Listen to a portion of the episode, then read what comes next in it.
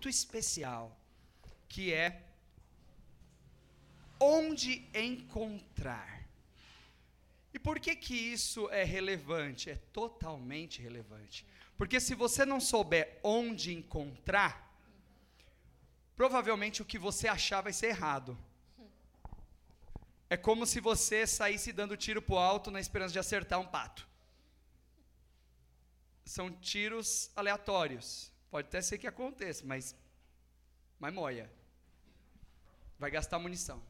Agora, se você sabe onde encontrar, então isso daí vai vai evitar muitas lágrimas, muita dor, muita coisa.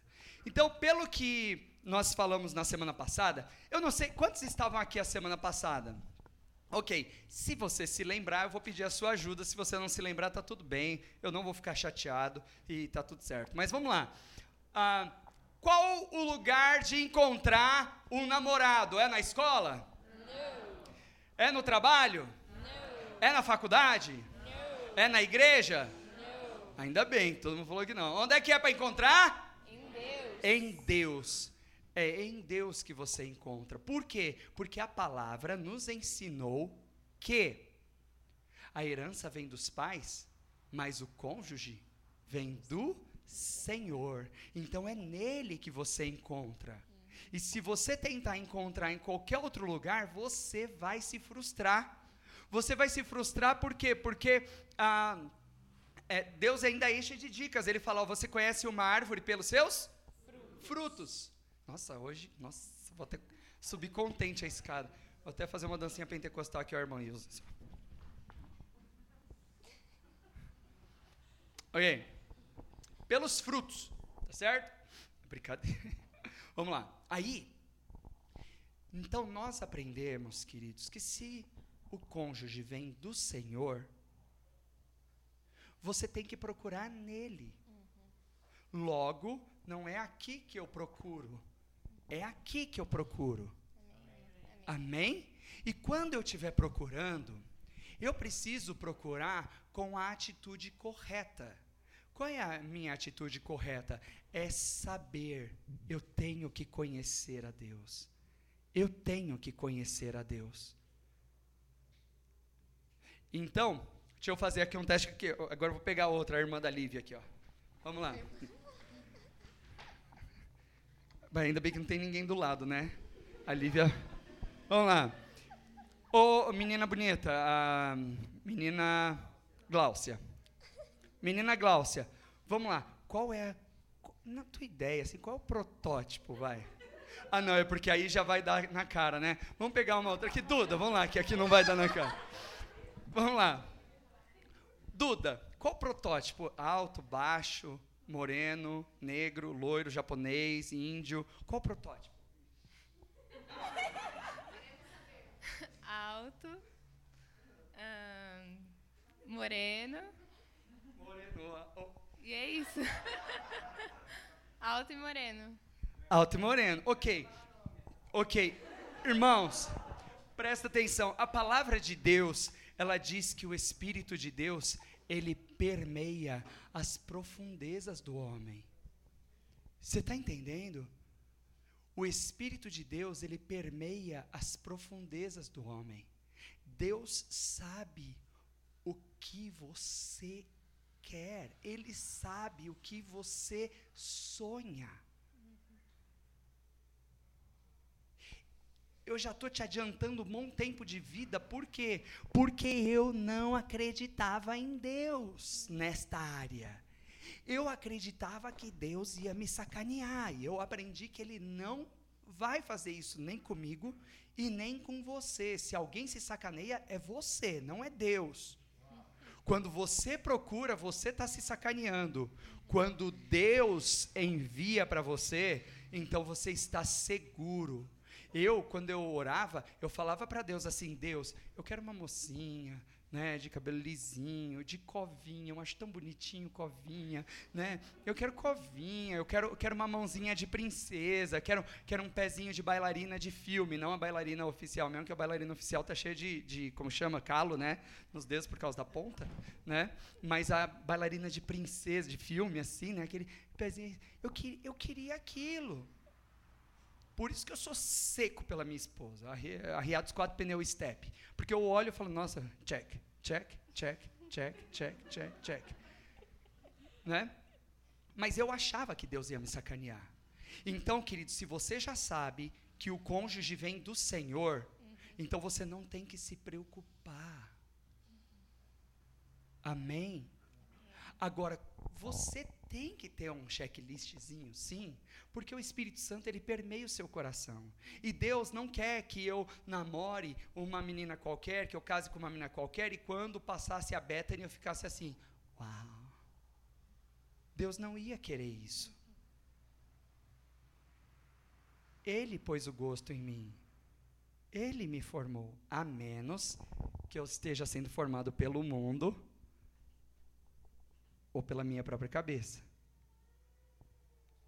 Mas o Espírito que permeia todas as coisas, ele sabe o que nós queremos e o que nós precisamos. Então, eu fazia o checklist. Fala, você encontrou seu checklist não? Ah, eu esqueci de procurar. Tá tudo bem, vai ter mais umas 10 pregações de namoro ainda. Vamos lá. Aí, o que que acontece? Então, queridos, você entendeu onde procurar? Você entendeu? Quem entendeu onde procurar? Você entendeu que é em Deus? É aqui ó, que você procura. Vamos falar de sexo. Vamos lá, sexo. Ah, existe uma, um, uma, um estudo, não é estudo, é uma pesquisa que diz que as pessoas, os casais no mundo, eles fazem sexo em média uma vez por mês. Os casais, né? Os casais no mundo. Os casais casados. Solteiro faz mais, mas não casado. É, o pior é que é. O pior é que é. Os casais casados no mundo, eles fazem sexo em, em média uma vez por mês. E os crentes, em média, uma vez por semana. Em média. Quer dizer, se pegar todas as vezes que eu faço e o Jonas, dá uma por semana. Brincadeira, Jonas. é que eu não podia perder piada. Vamos lá. Brincadeira, irmã Giane, brincadeira. Ok? Então, mas o que, ou qual é o ponto? O ponto não é o Jonas, é brincadeira. O ponto que eu quero te dizer é o seguinte: a mídia fala assim, é porque você vai ter um crente, crente não gosta de sexo. Eu tô vendo. Tô vendo. Cheio de filho. Tive que cortar, senão já estava prenha de novo. Você entende? Agora, irmãos, olha isso. Por quê? Vamos lá. Quem criou o sexo, meu, meus irmãos? Deus. Foi Deus quem criou. Quem criou a família? Deus. Então o que, que acontece? O mundo, ele quer uma família do jeito de Deus, com filhos obedientes, com uma esposa que, que tem carinho por ele e que, e que e supre as necessidades dele. O mundo quer isso que Deus criou sem Deus e por isso que não consegue. Por isso que é frustrado o casamento no mundo. Por quê? Porque se Deus criou a família, se Deus criou o sexo, então só funciona do jeito dele. Não funciona de outro jeito. Você está entendendo? Então, o, só que o mundo, lembra daquela aquele exemplo de plantar o repolho num, num aquecedor e comer alface com tomate? A mídia quer que você acredite nisso. Olha, crente é assim, assim, assim. Tá, e, ó, não, a gente é assim, assim, assim. Por quê? Porque eles querem fazer você acreditar uma coisa que não é verdade, é mentira isso. Aí quando a pessoa conhece Jesus, ela começa a fazer a família do jeito de Deus. Aí a palavra fala assim: como é feliz aquele que teme ao Senhor e anda nos seus caminhos. Ele vai comer do trabalho das suas mãos, ele vai ser feliz e próspero. A mulher dele vai ser só dele, não vai ser de mais ninguém. Quando? Quando ouvir a voz do Senhor teu Deus. E os filhos, como que vão ser os filhos? Os filhos vão ser como plantas de oliveira ao redor da mesa. O que, que é planta de oliveira ao redor da mesa? A oliveira gera azeite, a oliveira, isso daí é a, é a carreata para Bom Jesus lá, é que os caras atrasaram. Ah, do dia do evangelho, né, que teve. Quem estava na carreata? Levanta a mão. Foi bênção, né? Da hora, né? Então, queridos, é, o mundo, ele, ele quer o, o fruto de Deus sem Deus. E é, e é por isso que ele vai se frustrar. Agora eu tinha perdido, né, o que eu estava falando lá. Banana, tá bom, é porque não era para falar. Ok, só que hoje, queridos, eu vou falar. Então eu já falei onde encontrar, certo? Onde que você encontra? Em Deus. Em Deus. E eu preciso. A Bíblia diz: sem fé é impossível agradar a Deus. Eu preciso que você tenha fé. Eu preciso que você entenda, que você conheça a Deus de um modo muito especial. Muito especial. Qual é esse modo muito especial? É, Senhor, eu confio em Ti. Eu sei que o Senhor não vai me dar ah, uma pessoa que não me gera interesse. Eu sei que o Senhor não vai, o Senhor não vai me prejudicar, o Senhor não vai me sacanear. Eu confio totalmente no Senhor. O Senhor sabe tudo que tem o meu coração aqui. Amém? E uma pessoa que você acha em Deus, ela só vai te fazer crescer. Você sabe por que, que tem tanto homem que não presta? Porque a mídia formou um monte de mulher que não presta. Então, o cara, às vezes, ele é até bonzinho, até obediente pro papai, pra mamãe e tal, não sei o quê. Aí ele conhece uma porcaria, aí ele, ele se apaixona por ela, já desobedeceu a palavra, porque a palavra fala sobre tudo que se deve guardar, guarda o teu coração, não entrega, guarda, não entrega. Mas ele entregou para uma porcaria. Aí o que, que ele faz? Rebaixa e vira uma porcaria. Para quê? Para que ele consiga conquistar aquela menina. Por que, que mulher, isso daqui, o, o doutor Busato está aí, não? Está aí ainda? Doutor Busato? Ah, está lá atrás. Né? Está é, estudando psicologia. Tá bom. É, por que, que mulher que apanha de marido não denuncia e não divorcia? Por que que mulher que apanha de marido não denuncia e não divorcia, porque ela tem uma, um, uma, um, um conceito dentro dela do seguinte: meu, olha o cara que eu fui gostar. Eu tenho mais é que apanhar mesmo. Não, não é declarado isso, mas isso é o que ela tem aqui dentro. Ela tem uma inferioridade. Então ela fala: se eu gostei de um, uma porcaria dessa, então eu tenho que apanhar mesmo. E é por isso que ela não denuncia. E depois ele chega e mostra arrependimento, tudo, e aquela preguiça mais o, o conceito errado que ela tem dentro dela, tal, ela não faz nada. Agora, por que, que o malandro bate na mulher? Por que, que ele bate na mulher? Ele, o malandro, ele nunca gosta da esposa que tem em casa. Por quê? Ele fala assim: bom, se eu não presto e ela gosta de mim, então ela presta menos do que eu, então ela tem que apanhar. Se eu não presto e ela gosta de mim, então ela presta menos do que eu, então ela tem que apanhar. E ela pensa: bom, fui gostar desse cara, tem que apanhar mesmo. Por isso que elas não, eles não denunciam. E o malandro, ele fica olhando para quê? Para as outras mulheres. E ele fala assim: ó, oh, tá vendo? Isso aí que é mulher, isso aí que é mulher. Olha para tudo que é mulher íntegra, correta, e fala: isso é que é mulher, não é isso aí. E humilha a outra. E ela abaixa a cabeça, porque fala: é, eu fui gostar dele, eu tenho que. O evangelho precisa curar essas pessoas. Amém. O evangelho cura. Porque quando a pessoa descobre que ela é a, ela é a menina dos olhos de Deus, quando ela descobre, quando ela descobre que ela tem um pai que é bom, quando ela descobre que ela é amada, quando ela descobre, ah, aí não é qualquer um que pega. Aí não é qualquer um que pega. Está fazendo sentido isso? Amém. Amém? Então eu preciso que você saiba, o lugar é em Deus. Uhum. E você tem que orar e colocar para que Ele faça a decisão por você. E pode confiar, pode confiar. Ele não vai te ferir, ele não vai te sacanear. Tá joia? E agora, a gente vai trabalhar algumas perguntas aqui. Vamos lá. Então, eu pedi para minha esposa me ajudar nessa pregação aqui. E eu vou fazer algumas perguntinhas aqui. Olha só, tem algumas perguntas aqui.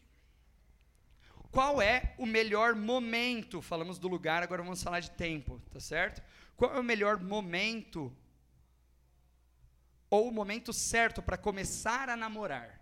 E aí, Bethany, na tua opinião, fala aí para nós. Então, desde cedo eu tinha o sonho de casar e ter um monte de filhos. E com 15 anos, eu já comecei a sonhar no dia do casamento e no vestido e coisas assim. Mas eu sabia que não era o momento para eu começar a namorar. E um princípio que os meus pais ah, me ensinaram era o, o valor de, de ser independente, de aprender a ser uma pessoa madura e independente. Um, e com 15 anos, então, eu comecei uma poupança. Comecei a guardar dinheiro para o dia do meu casamento. E porque era uma forma que eu podia me, me preparar. Porque eu entendi que o namoro, o propósito do namoro é para casar. Então, com 15 anos, eu não, não eu sabia que não era o momento para namorar, porque eu não ia poder casar em um, dois anos, né? E então eu entendi que com 18 anos talvez seria o momento de começar a namor, namorar, mas com um amigo, porque conhecer a pessoa no namoro não, não dá muito certo, porque você fica só apaixonado e você não vê, você, realmente não chega, chega a conhecer a pessoa. Mas se você tem uma amizade, você já tem como avaliar antes de você entrar no namoro, né? E então eu entendi, eu entendi e eu agi assim. Se eu não estou pronto para para casar, então eu não estou pronto para namorar. Amém. A palavra de Deus, queridos, ela diz o seguinte: ah, que Deus formou o homem do pó da terra e o colocou num jardim e falou assim: ah, Adão, você vai governar, reinar sobre as aves do céu, sobre os peixes do mar, sobre os animais que se movem sobre a terra, sobre os répteis. A palavra de Deus em Gênesis capítulo 2, se não me engano, verso 13, ela vai dizer assim: que Deus colocou o homem no jardim que havia formado para o lavrar e guardar. Ou seja, antes de você namorar, antes de você pensar em namorar, é muito importante que você ah, ganhe o seu dinheiro, que você aprenda a trabalhar. Adão aprendeu a lavrar e guardar a terra antes que fosse trazido Eva. Depois que ele aprendeu a reinar, depois que ele aprendeu a trabalhar, então Eva foi trazida. Por quê, queridos? Porque assim, ah, Cê, fala você do, desse negócio de dinheiro, de sorvete, porque você é mais bonitinha que eu. Vai, fala. mas eu acho que é a segunda pergunta, não é? Não, é essa mesmo, vai lá. Ah, tá, do investimento, é verdade. Então, obrigado, Bethany. É que ela sabe da pregação melhor do que eu. Ah, agora, reinar, querido, reinar, preste atenção.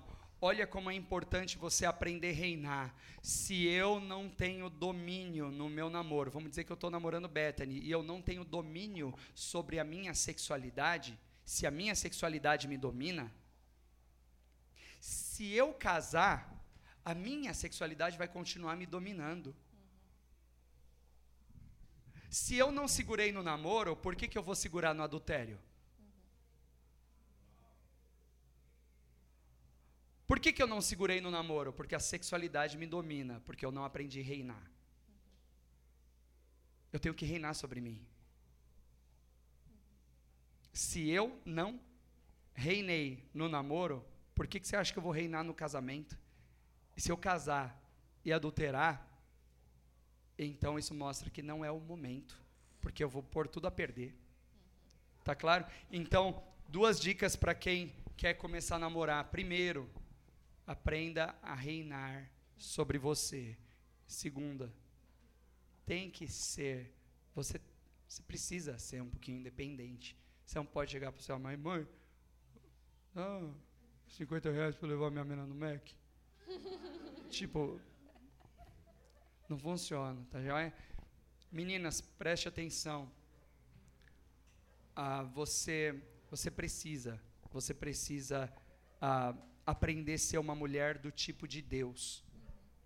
Por quê? Porque se você não for uma mulher do tipo de Deus e começar a namorar, provavelmente você vai mandar o teu marido casar com você. E se isso acontecer, ah, tudo bem, ele vai casar, mas não vai ser para sempre. Você precisa é, aprender a ser a mulher do tipo de Deus. Ah, porque o homem é muito fácil dele baixar a cabeça. Por quê? Porque ele é fraco? Não, é porque ele não gosta de ouvir encheção de saco. Então, para não ouvir, é, às vezes cala a boca. Aí só que tem um problema. Deus colocou o homem para ser o cabeça da mulher, para protegê-la, para cuidar, porque a cabeça tem o olho, o ouvido, vai o corpo andar sozinho, vai ser atropelado. É assim ou não é? Vai morrer. Agora a cabeça está ali, a cabeça vai ter a visão, a cabeça vai dar a direção, a cabeça vai ter o ouvido. E Deus colocou o homem como cabeça da mulher para protegê-la. Só que quando você se levanta com ímpeto, o cara, para não ouvir encheção de saco, ele abaixa. E quando ele abaixa, você não consegue ser submissa. Porque submissão quer dizer, ele tem uma missão e eu vou estar com ele junto nessa missão. Eu vou fazer com que a missão dele aconteça. E eu posso te falar uma coisa, queridos. Eu tenho certeza disso. Se eu não tivesse minha esposa trabalhando, talvez eu já tivesse desistido do ministério. Se eu, se eu não tivesse Bethany comigo. Porque é muito pesado. Ah, não que eu estou reclamando, pai, eu amo trabalhar para o Senhor, o Senhor é o maior patrão do mundo. Mas tem uns desafios que, se são dois, é mais fácil de segurar. Se é um só e um cair, vai ficar lá. Faz sentido? Ah, então, ah, quando você é durona, tudo bem, o cara vai abaixar a cabeça, só que você se levanta. Só que você não é dançarino de break que fica em cima da cabeça. Você vai ferir o corpo e não vai dar certo. Então, realmente, ah, você precisa aprender a reinar sobre você. Precisa aprender a reinar sobre você. Amém? Vamos passar para a segunda pergunta aqui que só tem 25 minutos. Brincadeira. Vamos lá, segunda pergunta. Que tipo de investimento deve ser feito nas fases de namoro, noivado e casamento? Legal, então tem duas, duas formas de investimento que eu acho bem importante a gente conversar ou colocar, né? Primeiro, o nosso coração.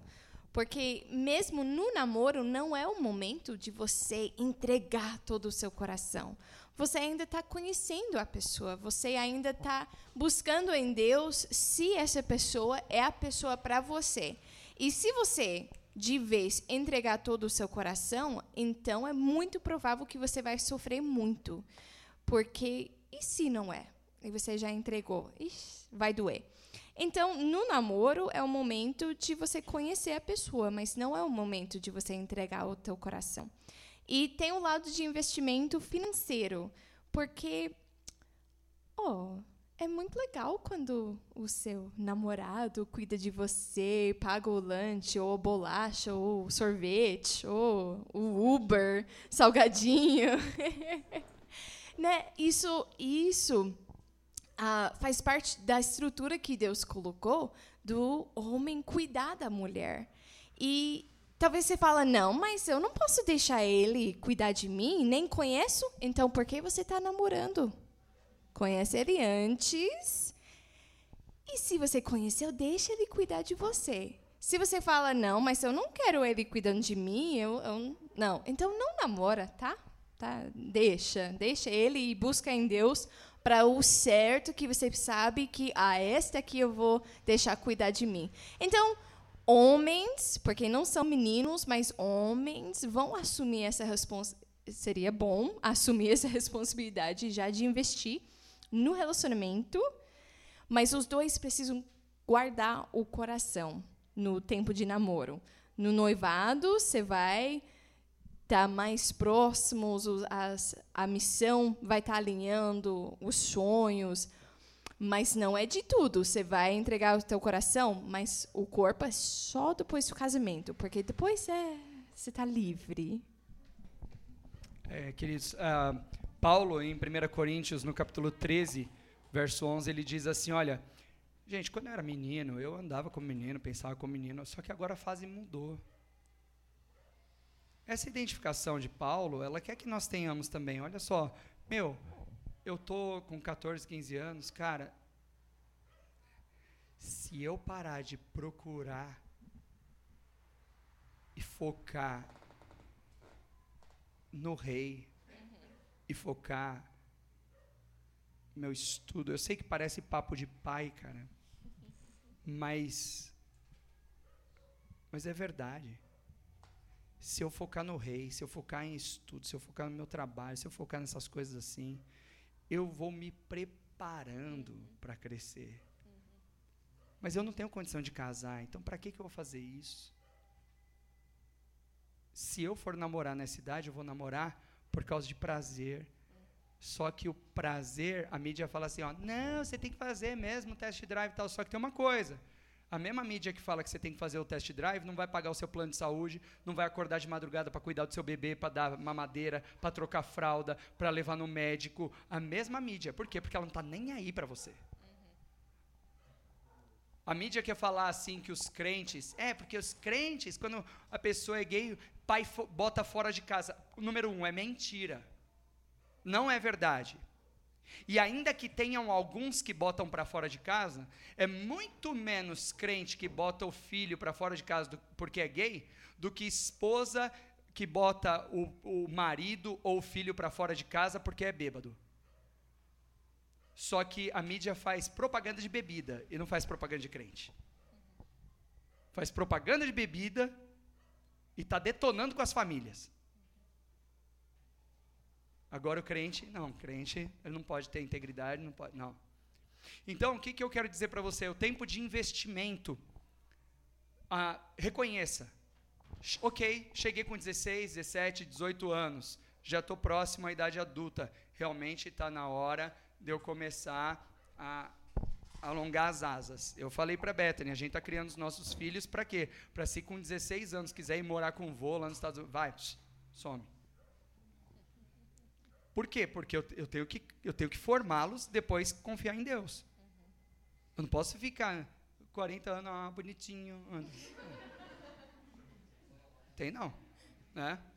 Então, o que, que acontece? Ah, não, eu falo isso por mim. É uma vergonha. Eu estava com 25 anos lá com o pezão para cima, tomando leite com Todd, assistindo Chaves no sofá. Você entende? Tipo, é que Deus teve que me fazer um tratamento rápido, urgente para esticar. Né? Esticou, doeu demais, mas esticou. Agora, ah, ok, chegou na fase de namorar, ótimo. Busquei em Deus, Deus não vai te sacanear. Então pode deixar que até a hora certa ele vai saber. Ou, de repente, ele te traz antes. Para quê? Para que você aprenda a reinar e saber qual é a hora certa, mesmo gostando de alguém. Você tem que aprender a reinar. Aí, investimento no namoro. Queridos, diga assim comigo, põe o dedinho, fala assim: namoro espírito. Namoro espírito. Noivado alma. Noivado alma. Casamento corpo. Casamento corpo. Ou seja, quando você, ai que bonitinha, tal, namorar, joia, vamos namorar. Só que agora é hora de juntar o espírito. O namoro é a hora de juntar o espírito, ou seja, que, que você planeja para a sua vida? Ah, eu quero ser missionário na Tailândia. Uau, eu quero ser na China. Vamos fazer aquela região lá? Tal. Oh, eu quero ser. Ah, eu quero ser pastor. Ah, eu quero ser, eu quero ser dono de um mercadinho. Eu quero ter uma loja de roupa. Eu quero ter uma grife. Eu quero ter uma fábrica de telefonia. Eu quero ser presidente. Seja lá o que for. Esse é o momento. É o momento de você ver isso no namoro. Esse é o momento de você ver isso, aonde está o espírito da pessoa.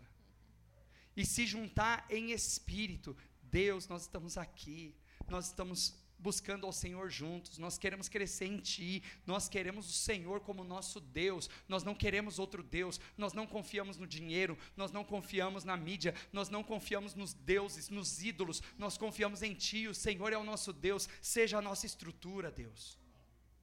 Esse é o momento do namoro. Agora, quando chega o noivado, aí chegou o momento de você investir um pouquinho mais que é a alma. A alma é a área de sentimentos e emoções. Olha que coisa interessante, irmãos. Nos primeiros seis meses de namoro com Bethany, se alguém me perguntasse em segredo, lógico que eu não falaria isso abertamente, mas se perguntassem para mim em segredo, Renê, quem que é a sua melhor amiga fora tua mãe, né? Porque minha mãe, aquela ali é, vai. Não se engana não, mexe comigo, você vê. Baixa suas calças no meio da rua e ó, né, mãe? Vai. Ah, sua mãe fazia ameaça assim também? Se eu te pegar no fliperama, eu vou abaixar suas calças no meio da rua, vou te corrigir para todo mundo ver, você vai passar uma vergonha. Essa ameaça que eu tinha. Né? Mas, não, era do pai. Ah, quem que é sua melhor amiga? Eu ia falar, é a Daiane, sabe a minha amiga Daiane que veio aqui e tal. Na época ela, ela era minha melhor amiga, até os seis meses de, casar, de, de namoro. De namoro de namoro. Por quê? Porque não era a hora, queridos, de eu entregar as emoções, os sentimentos. É, eu já estava arriado os quatro pneus step. Até hoje. Mas, enfim, era assim, irmãos. Eu, eu segurei. Quem que é sua melhor amiga fora sua mãe? A Daiane. Aí, o que, que acontece? Começamos a namorar em outubro, novembro, dezembro, janeiro, fevereiro, março, abril, em maio, sete meses depois, casamos na lei. Mas aí, quando nós casamos na lei, nós entramos num período chamado betrothal, que é em inglês, que quer dizer, uh, sabe quando Maria estava despojada, desposada com José? Ou seja, eles não estavam casados em fato, mas eles já tinham um compromisso de se casarem, né? Então a gente entrou neste período onde a gente casou na lei, mas era o nosso noivado. E o tempo de noivado é a hora de você investir em imóveis, começar a ver sonhos, começar a ver casa, preparação para casamento, tal. E depois no casamento é a hora que junta o corpo. E se você inverter a ordem, querido, deixa eu te falar uma coisa, você vai sofrer. Você precisa entender isso. Você vai sofrer. Se você inverter a ordem, você vai sofrer. Vamos lá, repete comigo. Namoro, Namoro. Espírito, espírito. Noivado, Noivado. Alma. Alma, Casamento, Casamento. Corpo. corpo. Ok? Se inverter, dá pau. Tá bom? Amém? Hoje é isso aí, mas tem mais uma lista de oito perguntas. Se você quiser saber o resto, venha domingo que vem. Vamos orar. Pai.